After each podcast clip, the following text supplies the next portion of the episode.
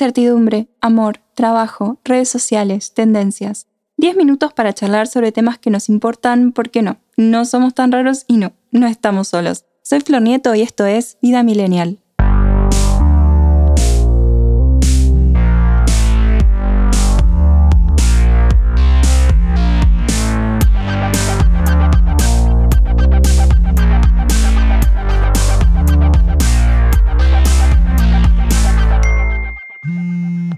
Millennials, ¿cómo están? Bienvenidos a un nuevo episodio de este podcast original de ADN Sur. Hoy vamos a hablar sobre cómo no sentirse un viejo chot, o mejor dicho, cómo no volverse un viejo chot. Algunos hábitos para mantenerse siempre joven y por qué la edad es subjetiva.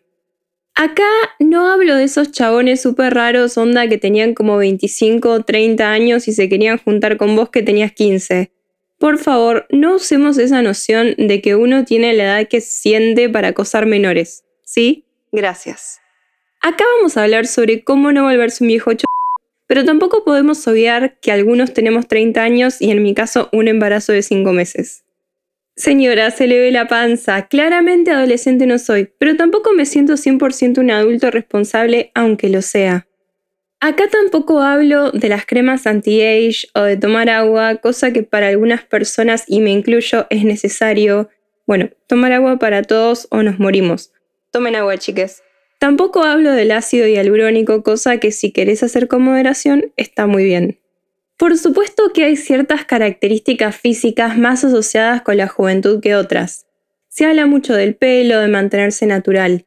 Escuché a muchos peluqueros decir que las mechitas rubias o balayage aportan luz a la cara y que te hacen ver más joven, pero la verdad es que para mí nada te hace ver más joven que tu color natural.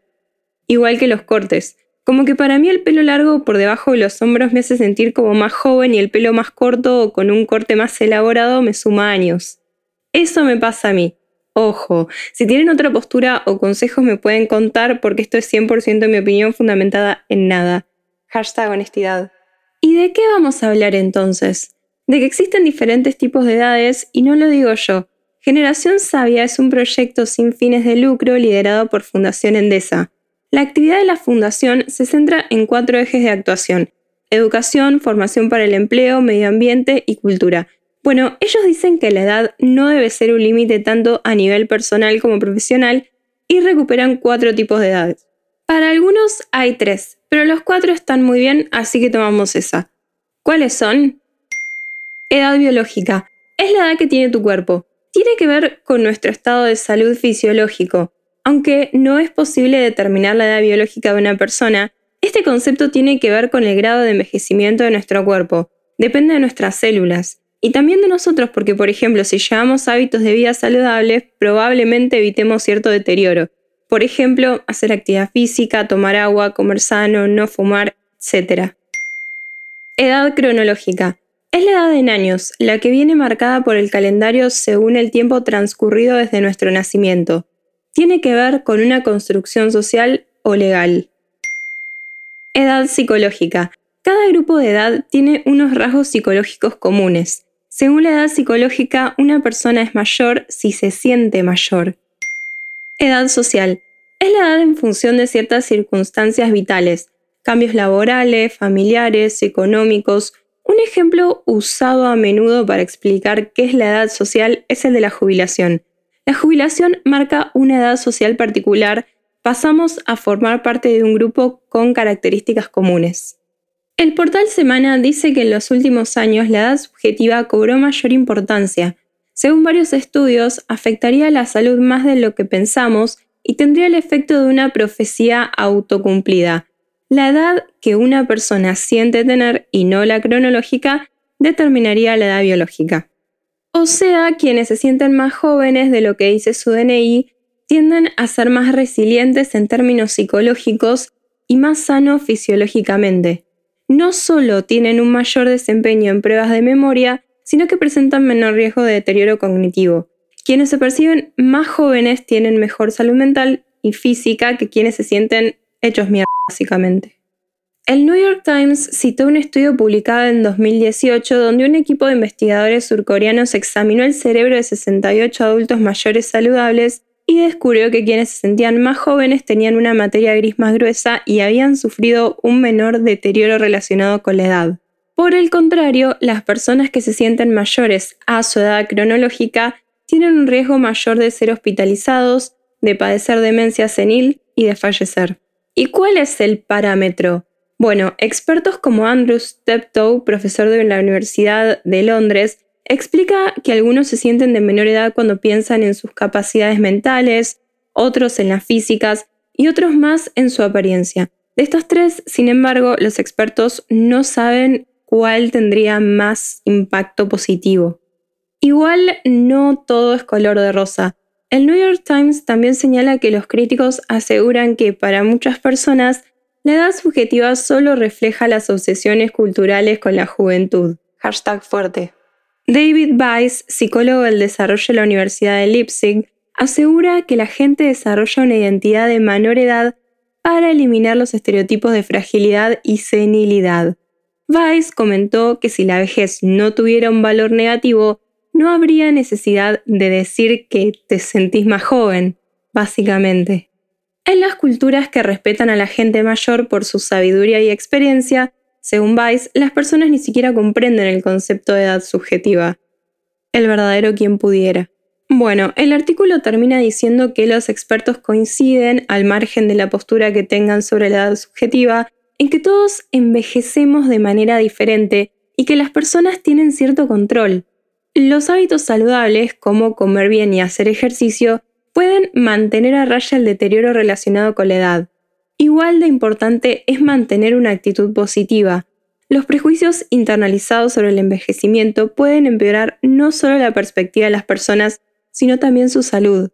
Así que los investigadores en el tema promueven que la gente reconozca no solo las pérdidas asociadas con el envejecimiento, sino también las ganancias, que son significativas. Por ejemplo, no ser tan peludos, aunque bueno, hay excepciones, como siempre. Tracy Hendron, que es una gerontóloga de la Universidad de Virginia, cuestiona la noción de edad subjetiva y dice que a medida que envejecemos tendemos a ser más felices y estar más satisfechos. En el 2017, Hendron publicó un artículo que sugiere que el estudio de la edad subjetiva puede ser inherentemente poco ético. Dice, debemos cuestionarnos si al preguntar la edad que la gente siente tener en realidad, estamos respaldando la idea tradicional de que el envejecimiento es un declive. La edad avanzada es un momento que realmente podemos esperar. La gente se divierte más y está en paz con quienes son. Me encantaría que todos digan su edad cada año y la celebren. Hace un tiempo entrevisté a Titín Naves, eminencia del rock patagónico, y como leí por ahí que no quería volverse un viejo chido, entonces se cuidaba el alma, le pregunté cómo se hacía eso. Les leo textual.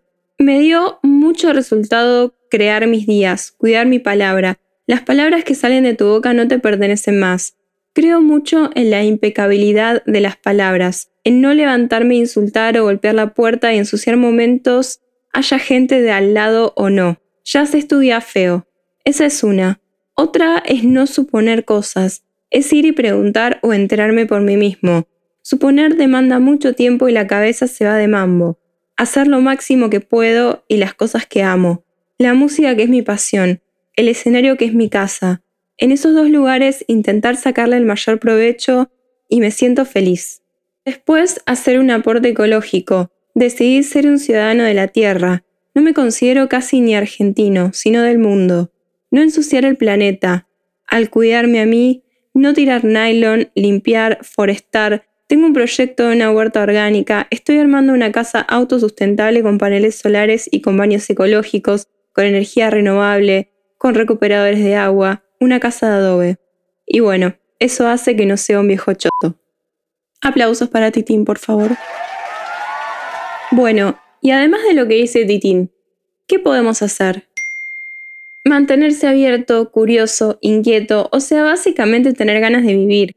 Por supuesto que si nos metemos y sumergimos en la rutina, todo nos va a parecer lo mismo, que todos los días son iguales y que no hay mucho más. Y no, todo tiene muchísimas perspectivas. Mantenerse curioso y ejercitar ver el mundo distinto no solo es un ejercicio, valga la redundancia, para la creatividad, sino para entretenerlos y hacer la vida más divertida. El entusiasmo está bueno porque nos motiva, nos hace bien, nos energiza. No putear a las generaciones nuevas. Perdóneme, pero no hay nada más viejo choto que pelearse con los centennials. No se peleen con los centennials, es re cringe. Hay toda una pelea en TikTok porque los centennials critican a los chupines de los millennials, la frase y hasta la raya del pelo que los centennials usan al medio y los millennials en teoría al costado.